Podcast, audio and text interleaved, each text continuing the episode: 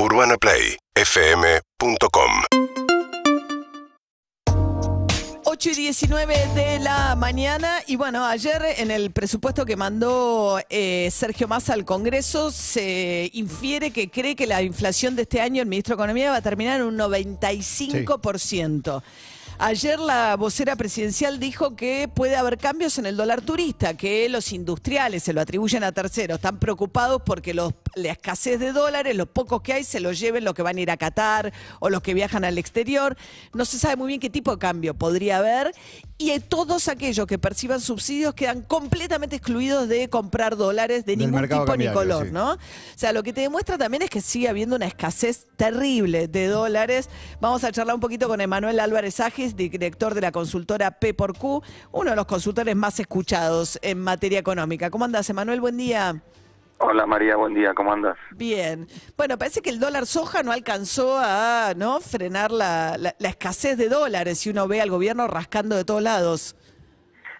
Sí, recién te escuchaba la descripción y, y, viste, se me venía a la cabeza, no sé, si vos, viste, de repente te pones rodilleras, tobilleras, coderas, casco, yo te digo, María, ¿dónde vas? No, a dar una vuelta a la manzana, bueno, eh, eh, tenés un problema más de fondo, digamos, y esto me parece que con el dólar pasa algo parecido.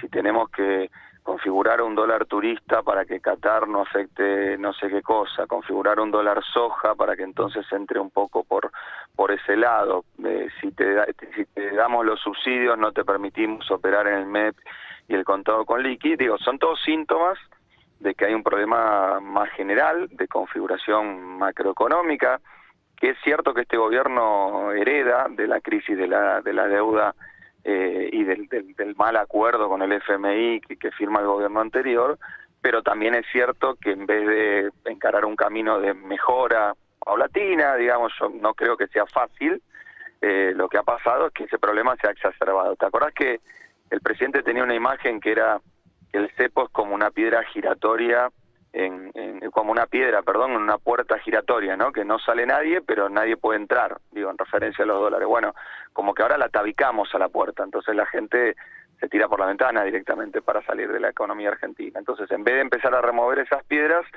yo creo que aumentamos los obstáculos y eso se refleja en estas distorsiones que vos estabas que vos estabas comentando. Claro. Ahora, Manuel, hay un debate, me parece, creciente entre los economistas, también pensando obviamente que el año que viene es un año electoral, y decir, bueno, con todas estas ventanas, piedras, tabiques y demás, decir, bueno, suponiendo que llegue al año que viene con, con cierta estabilidad, ¿no? La economía argentina. ¿Qué hace falta para que realmente la inflación, digamos, eh, empiece a bajar de manera decidida? El presupuesto de masa para el año que viene metió un 60%, que increíblemente es un escenario optimista, viniendo de un 95% para este año, si es que terminamos ahí, ¿no? Sí, sí, es muy, es muy optimista y yo creo que va a ser difícil sin un programa económico que, que nada, tiene que tener muchos más componentes que los que vemos hoy, pero bueno, le otorgo el beneficio de la duda al, nuevo ministro en el sentido de que tal vez esté, previendo prese- presentar algún esquema de desinflación, que es lo que está faltando, ¿no? O sea, el ministro corrigió un poco el tema, o bastante diría yo, el tema de los subsidios, corrigió la política monetaria, corrigió la política fiscal, pero me parece que todas esas medidas que pueden estar bien y pueden estar bien orientadas y pueden generar efectos razonables, eh, son en principio inflacionarias. Entonces, ese, ese set de medidas lo tenés que combinar con un programa de desinflación que al margen de la discusión shock o gradualismo, que a mí me parece un poco maniquea, porque, digo, me remito a las pruebas, ¿no? Macri tuvo dos primeros años de gradualismo y le fue mal con la inflación y le fue mal con la economía, y después tuvo dos años de shock a partir de, del acuerdo con el fondo y también le fue mal. Entonces, no es que la discusión en economía es shock o gradualismo, la discusión es un plan consistente o un plan inconsistente. Y vos tenés, podés tener un plan inconsistente de shock y un plan inconsistente de, de gradualismo. Yo hoy lo que no veo es el plan antiinflacionario, ni de shock ni de gradualismo. Y me parece que con la inflación corriendo al 95 eh, eh, este año, bueno, bajar la inflación debería ser prioridad 1, 2 y 3. No lo estoy viendo, lamentablemente. Claro. Sí, pareciera que hay un consenso obvio, ¿no? Porque, digo, bueno, habría que vivir en otro país para que no te parezca que el principal problema es la inflación. Sin embargo, eh, no se ponen de acuerdo en cómo resolverlo. O sea, ¿cuál sería el impedimento? Porque yo te escucho y decís, bueno, a vos te escuchan, yo sé que te escuchan a vos como escuchan a otros economistas, pero también te escuchan a vos con mucha atención. ¿Cuál es la medida que habría que tomar y que por razones supongo que políticas o cuál es cuál es el impedimento para encararlo ya y que estemos todos especulando con el próximo gobierno? No, primero, es un conjunto de medidas, digamos, ojalá fuera ojalá fuera una sola. Segundo, yo creo que hay una tradición en Argentina de asociar planes antiinflacionarios con planes recesivos, digamos, con, bueno, ajustes, digamos, caída del salario, caída de la economía, aumento del desempleo. Y la verdad que ese no es el caso. Cuando yo hablo de planes de estabilización, estoy hablando de planes que te pueden llevar a cortar la inflación a la mitad y que ese recorte de la inflación a la mitad o a menos de la mitad te permita reactivar la economía. Porque te quiero aclarar primero el objetivo. Para mí hay que bajar la inflación para subir el poder adquisitivo del salario. Y esto es muy importante, o sea, mi diagnóstico de la inflación no tiene que ver con que es una economía que está sobrecalentada, una economía con, con un poder adquisitivo muy alto, eh, que, que, entonces necesita, digamos, bajar un cambio. Ejemplo, como le está pasando hoy a Estados Unidos, que tiene tres y medio de desempleo y la gente empieza a decir, bueno, esto va demasiado rápido, hay que empezar a frenar. Argentina tiene otro tipo de problema porque hace 10 años que estamos estancados. Entonces es otro tipo de problema. Eh, lo segundo, para ese tipo de programas, además de tener una política monetaria, fiscal, cambiaria consistente, también necesitas de mucho poder político y de algunos acuerdos que en Argentina son un poquito difíciles de lograr. Te, doy un ejemplo, te, te, voy a decir, digamos, abuelo de pájaro, cómo fue el programa de Israel, ¿no? Que ahora la gente está como muy de moda, ¿viste? Otra vez, lo tuvo con Sturzenegger en la época de Macri, yo me acuerdo perfectamente, vuelven a plantear que el plan de estabilización de Israel fue el caso exitoso. Bueno, mira, eh, te, te, divido el plan de Israel en dos, en dos set medidas. Las primeras son muy parecidas a lo que está haciendo Sergio Massa ahora.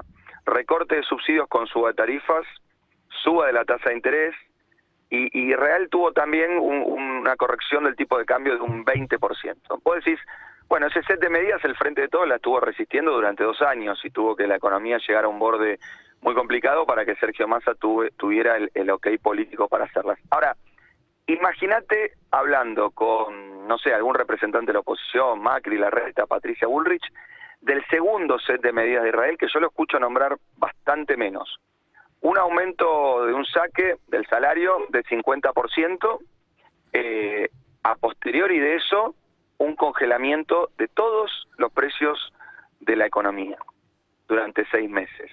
Si yo propusiera esto sin enmarcarlo en el plan israelí, me dirían comunista, kirchnerista, sí, venezolano, lo que el, epíteto que, que quieras. Pero lo que hay que entender, y lo dice el propio el propio ministro de Economía de ese entonces, que escribió un librito muy, muy interesante este, no hace mucho, que, que, cuenta un poco la interna ¿no? de ese plan y dice algo, mira, te cito casi de memoria, dice, la verdad que lo que más me costó es convencer a mis colegas economistas de, de, de digamos, de ideología más ortodoxa en que la herramienta de la administración de los precios, de los congelamientos y de los acuerdos era una herramienta necesaria, porque cuando yo lo ponía a la balanza me decían, esas medidas son viejas, esas medidas son comunistas, eso no va a servir, va a generar distorsiones. Bueno, entonces me parece que hay que salir un poquito de, de los lugares comunes y, tener una discusión un poco más amplia. Estamos charlando con el Manuel Álvarez Agis, que es economista a raíz de bueno la discusión de qué, hacer con la inflación.